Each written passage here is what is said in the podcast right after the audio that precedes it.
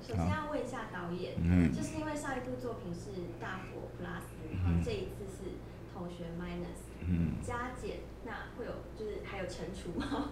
嗯，这个递减的加减的意涵是有特别形容的吗？加减就是大佛普拉斯就是升级嘛，嗯，那同学 minus 就是其实就跟海报一样。人生起起伏伏嘛，同学来来去去，那我们一直期待自己的人生普是普拉斯，可是其实很难尽如人意啊。那其实有些东西我们并不需要嘛，就像你刚才一开始问的重机，你也不需要，就有摩托车骑就好了。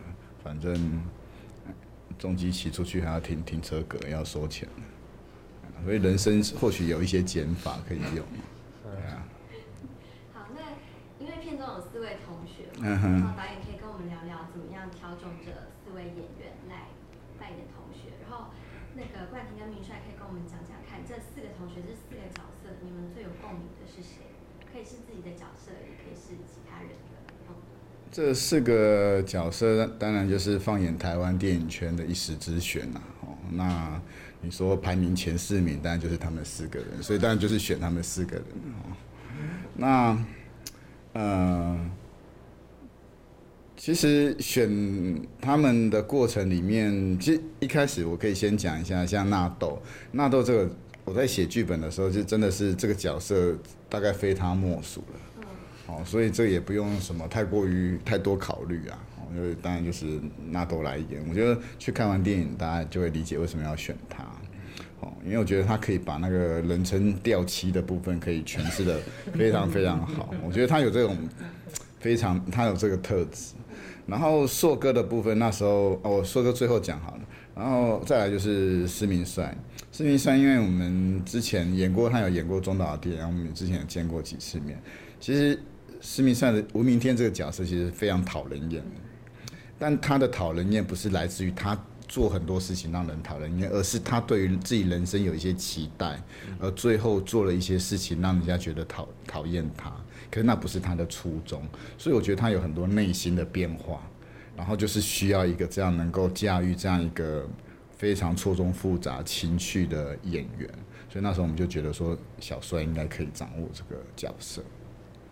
那再来就是冠廷的部分，冠廷就是演一个毕节，一个我们那时候就说啊，这个演员就是毕节，讲话结巴。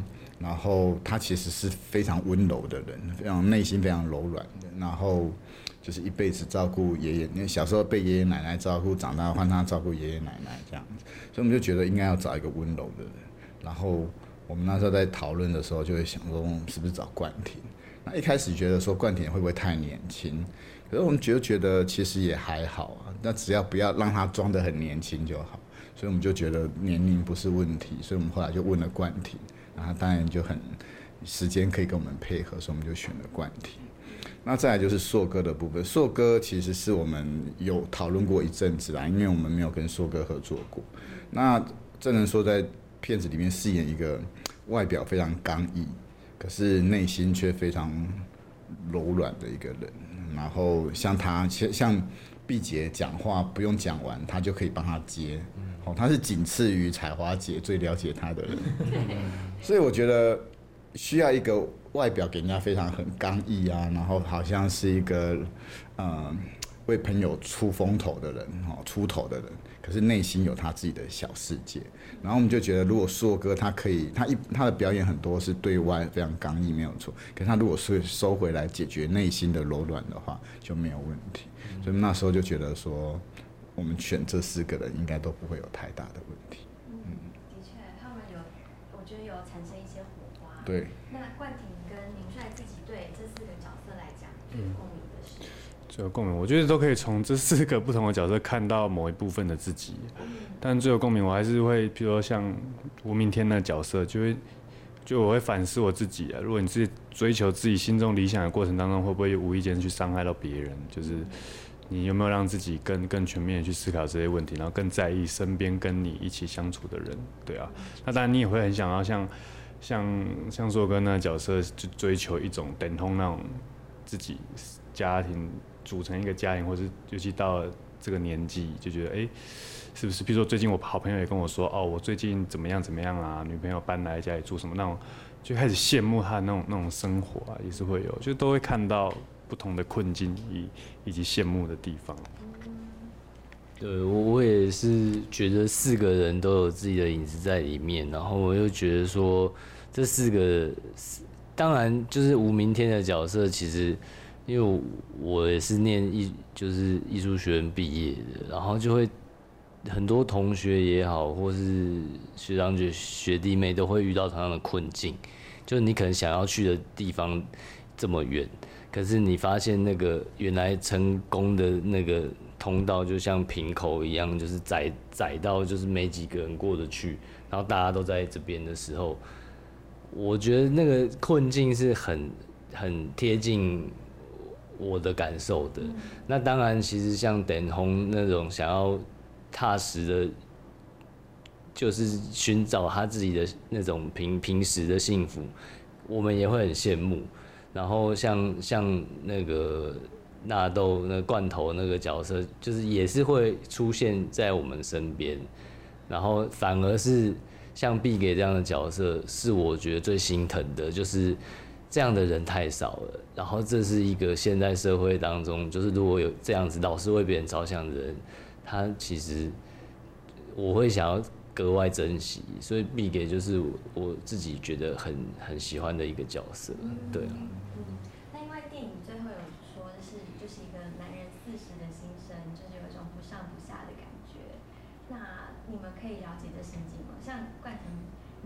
三十岁，可以体会到导演说的那个心情吗？嗯，我觉得我自己小时候曾经想过问题，因为有时候我们家做生意，有些老人来买东西，会觉得他们幼稚。那我就会想说，哎，那年龄是什么？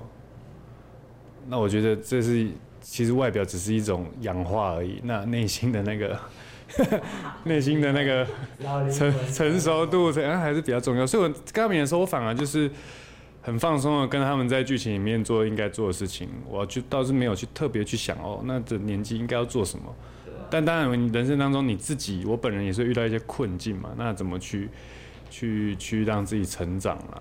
那当然，我们一群好朋友，但当然自己都有自己的好朋友，那相处在一起就会有人长得比较年轻，就有人长得 就有人长得比较老，这样，所以我是这样在看待这些事情。对帅呢就是也快要迈入。我自己也就是快四十岁了，所以对我来讲，就是这就是发生在我身边的事情。然后我也觉得说，年年纪越大，越很多的阻碍是自己来找你，他就在等着你，去去去面对他。就是父母亲渐渐老去，阿公阿妈已经开始生病了，然后接下来到底要不要结婚生小孩这些问题，时间就在那边等着你，然后。可是我们的心都想要回到那个学生时期，一起雕牌，一起一起聊天，没有什么烦恼的日子。那为什么还会去找老同学？就是想要稍微小小逃避一下现实的压力，然后大家互相温暖一下彼此。这个心情就是这这个剧本，这个电影就让我感觉很好啦。就是虽然日子很难过啊，我们还是要过，不然怎么办？对啊。好，那对导演来说，导演的四十岁，哦已经过很久了，没有奔五了，对啊。那时候是你想象的那个模样吗？你说我四十岁的时候，其实我已经忘记是什么哦，是嗯，四十岁的时候，我四十岁的时候就是真的是有一个困境，你想要去突破嘛，所以后来过了几年后才会拍那个大佛的短片，嗯，就是你会去思考很多事情啊，就是你觉得说你人生大概。在这个四十岁，如果你这一关没有过的话，你往后大概你可以想象自己的样子。而且还有一点就是说，今你人纪人年纪越大，个性越固定。那如果我在四十几岁，我还不去改变我，觉得我自己不好的地方的话，我以后大概没有机会改变。所以我一直这样不断的提醒我自己。嗯。那今年入围马奖是要中的吗？其实我没有去想那些事情呢，因为。那个直播那一天之前就有电影公司就有跟我讲说今天要直播，可是我就没有看。我从大佛短片那时候就开始有直播，我从来没有看过金马的直播，因为我觉得不用不用看，因为你在直播之前，其实名单已经确定了，上天已经安排好了。嗯，那有准备有没有信心抱回奖项？我觉得我没有去想这个，哎，对啊，因为这个可能要问评审啊。